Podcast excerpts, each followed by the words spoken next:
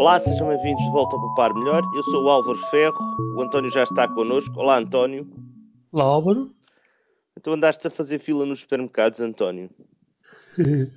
nos, nos últimos meses, sim. Eh, eu sou um cliente regular do, dos hipermercados portugueses, eh, passo a publicidade do continente e nos últimos meses ao eh, hipermercado que eu vou, lembraram-se, não foi só nesse, porque também já vi no outro, e já vi na internet relatos de cá mais, inventar um conceito que é o conceito de fila única em que toda a gente faz fila numa única fila e depois é atendido num conjunto de caixas que servem essa fila única. E tu achas, tu achas que isso foi feito para quê?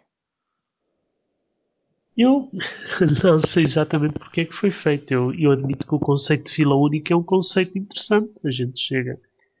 Uh, quem chega em primeiro lugar à fila é atendido em primeiro lugar. Uh, como se diz uh, em termos de linguagem mais de computadores, first in, first out. First in, first out. Não, ali naquele caso não podes garantir, porque se o carro tiver mais compras do que numa das, numa das caixas, que da caixa a seguir podes não ser o primeiro a sair, não é? Claro, claro. É o primeiro a ser não, servido. É o primeiro, é o primeiro a entrar serve. na fila e é o primeiro a sair da fila. Não, é, depois, se da caixa sai depois ou não, é outra first história. Come, first Claro, Depois. mandarem a passear com os carrinhos à volta das caixas, não era? Sim. Tentar perceber quem é que é o primeiro na, na fila, não é? Mas tu experimentavas uh, chegar às caixas uh, com o carrinho e escolher uma caixa, era de antes? Não me preocupava muito com isso. Basicamente, escolhia uma caixa. E era tempo perdido já, já estavas o tempo como perdido. Quer dizer, algumas vezes escolhi a fila mais pequena, como é óbvio, não é? o meu preconceito com as filas pequenas é porque às vezes a fila é pequena porque o senhor que está lá sozinho na caixa uh, não traz o preço de um dos produtos e temos que esperar que um dos assistentes de loja vá buscar o preço para, para se poder fazer a marcação. Exato, é uma das situações. Outras vezes há tipo um estagiário que é mais lento. Uh, há e tu tiveste situações... o azar, não é? Exatamente. Ou, ou, digamos que quando a esmola é grande o pobre desconfia, não é? Se, se, a fila está vazia ou se está mais curta que as outras, provavelmente alguém já percebeu que aquela está um, a tirar mais lentamente. Mas isso não me preocupava muito. Para mim, o importante é chegar a uma fila, começar a descarregar o carrinho. Normalmente eu não vou muitas vezes às compras e, e por isso, digamos, trago apenas o que é necessário, embora pronto, para a família seja alguma coisa. E, o importante é começar a descarregar as coisas. Vai-se descarregando. Quando o da frente pagou, eh, nós estamos a, a, a, a passar a seguir. É?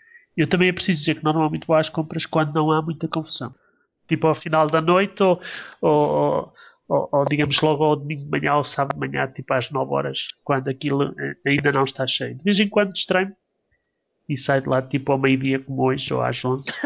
aquilo já está um bocadinho mais confuso. Mas há, há horários tipicamente no fim de semana, por exemplo, há, se se tem o azar de estar lá tipo ao meio-dia e meia, é, é terrível. Há, há, outros horários, tipo ao final da tarde, também são ioibitos e, portanto, nunca tive muito problema das filas. Tu achas então que a fila única do continente é pior ou melhor do que tu escolheres a tua própria caixa? Na tua experiência? Eu, eu, eu tenho experimentado com um processo que, que vamos falar no artigo e que basicamente prova que a fila única é, é mazita. Como é que tu provas isso? Passando por uma caixa normal e seguindo a pessoa que está no fundo da fila única, no lugar onde eu estaria.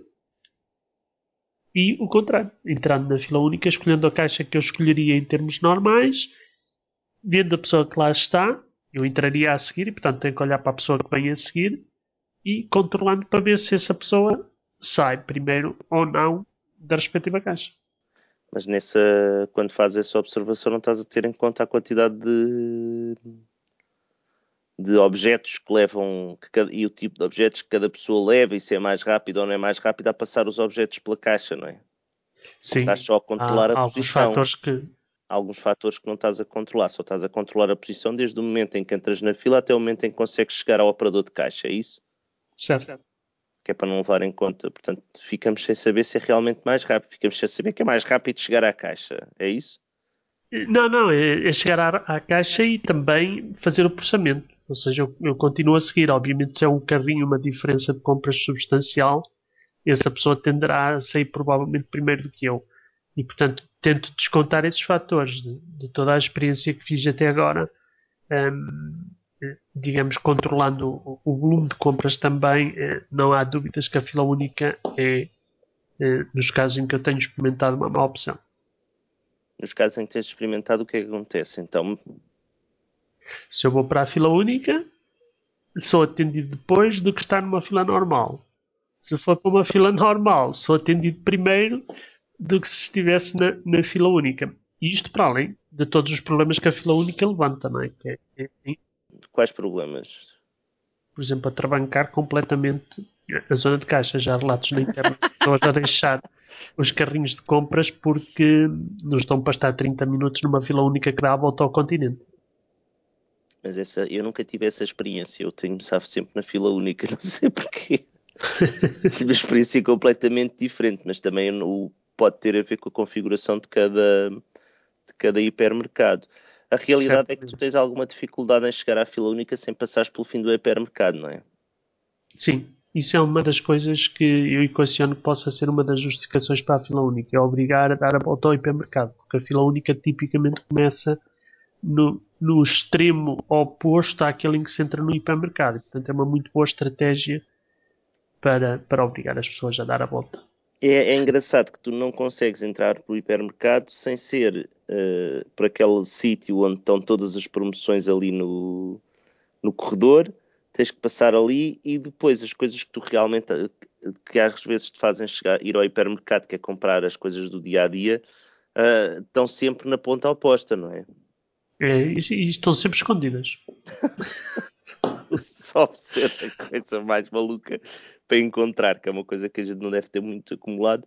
E já fizemos aí um, um post sobre não encontrar os ovos no, no supermercado. António, tu nesta, nesta semana também já publicaste hoje, mas esta é ainda desta semana, passa-se qualquer coisa aí com, a, com, as faturas eletrónicas. Eh, as faturas eletrónicas não, desculpem. Passa-se qual... Esta semana publicaste já um post em que se passa qualquer coisa com o portal das finanças e a e-fatura, não é? A fatura do, do sorteio dos áudios. O que é que te aconteceu? Eh, por acaso é as faturas para o IRS. Termina hoje, que estamos a gravar domingo, o prazo para validar as faturas. Felizmente para o ano 2015 vai ser tudo muito mais automático. Mas quando estas coisas são mais automáticas, um, o, o, potencial para o erro é, é maior, não é? E, e, isso aconteceu comigo. No registro de uma das faturas que eu tinha que não estavam classificadas pelo fisco, uma despesa num, num numa clínica de medicina dentária que nós podemos ter para a saúde porque aparentemente essa clínica não trabalha na área da saúde. Não quero imaginar em que área. uh, mas não me deixaram mudar uh, a fatura para o domínio da saúde. Porque o, o, CAI não correspondia, da entidade não correspondia ao, a, a, uma, a um CAI da área da saúde, não é? Isso ou outra coisa qualquer. Vamos conjecturar quais seriam sei, as coisas acho que Os computadores acho que têm sempre razão, mas os computadores não têm nada forma de razão. Os computadores não, não, os programas manda. Não, os programas é que fazem o que os programadores as mandam fazer. É? Portanto, admito que seja um problema qualquer. De qualquer forma, espero que aquilo é uma despesa que também não é muito significativa, mas quanto para, para o domínio de saúde não é mesmo.